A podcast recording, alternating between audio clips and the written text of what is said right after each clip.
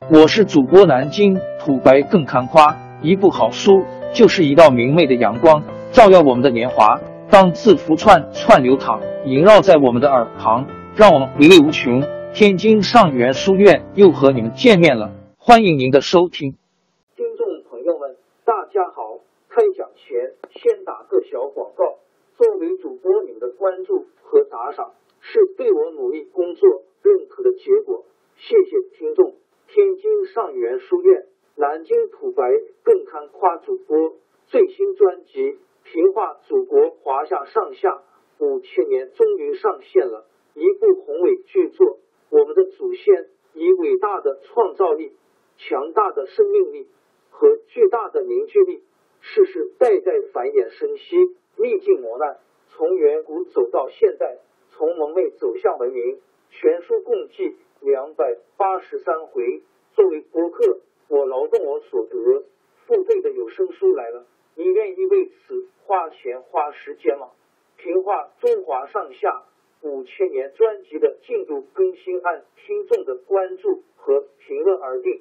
喜马拉雅号 UID 七三二六四零二二，微信号 sh 八五七三零一四四九，请多多关注。多多打赏，谢谢大家，谢谢。下面正式开讲《评话中华上下五千年》专辑。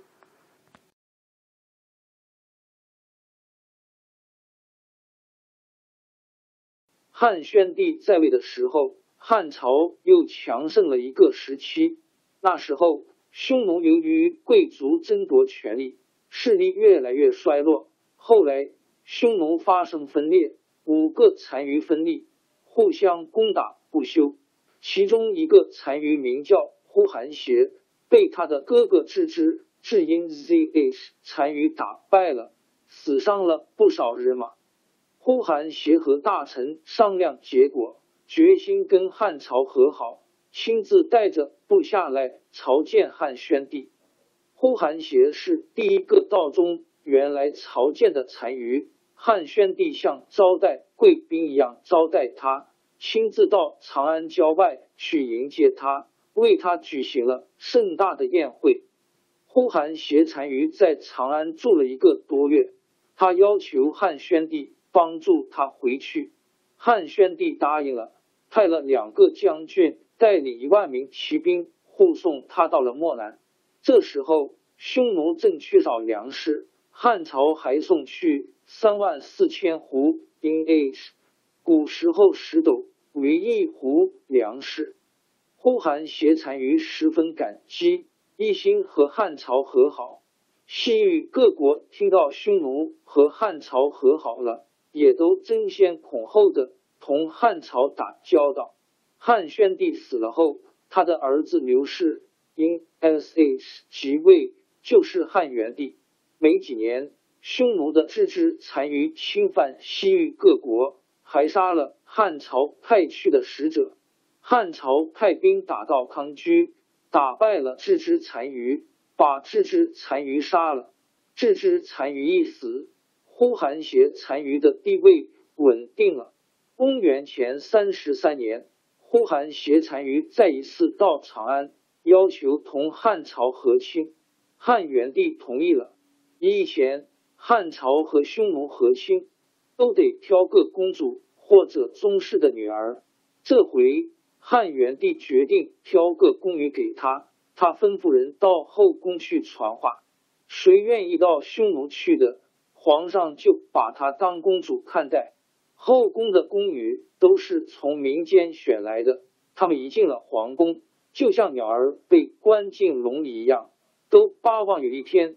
能把他们放出宫去，但是听说要离开本国到匈奴去，却又不乐意。有个宫女叫王强，in t n 也叫王昭君，长得十分美丽，又很有见识。为了自己的终身，她毅然报名，自愿到匈奴去和亲。管事的大臣正在为媒人应征焦急，听到王昭君肯去。就把他的名字上报汉元帝，汉元帝吩咐办事的大臣择个日子，让呼韩邪单于和王昭君在长安成亲。呼韩邪单于得到这样一个年轻美貌的妻子，高兴和感激的心情是不用说的了。呼韩邪单于和王昭君向汉元帝谢恩的时候，汉元帝看到昭君又美丽又大方，多少有点舍不得。他想把王昭君留下，可是已经晚了。传说汉元帝回到内宫，越想越懊恼。他再叫人从宫女的画像中拿出昭君的像来看，模样虽有点像，但完全没有昭君本人那样可爱。原来宫女进宫后，一般都是见不到皇帝的，而是由画工画了像，送到皇帝那里去听候挑选。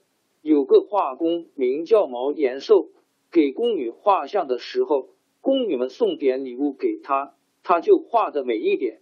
王昭君不愿意送礼物，所以毛延寿没有把王昭君的美貌如实的画出来。汉元帝一气之下，把毛延寿杀了。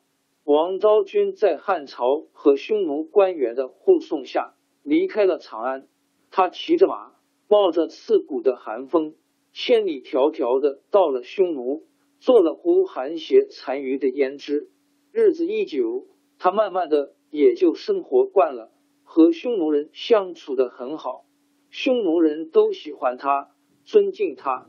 王昭君远离自己的家乡，长期定居在匈奴。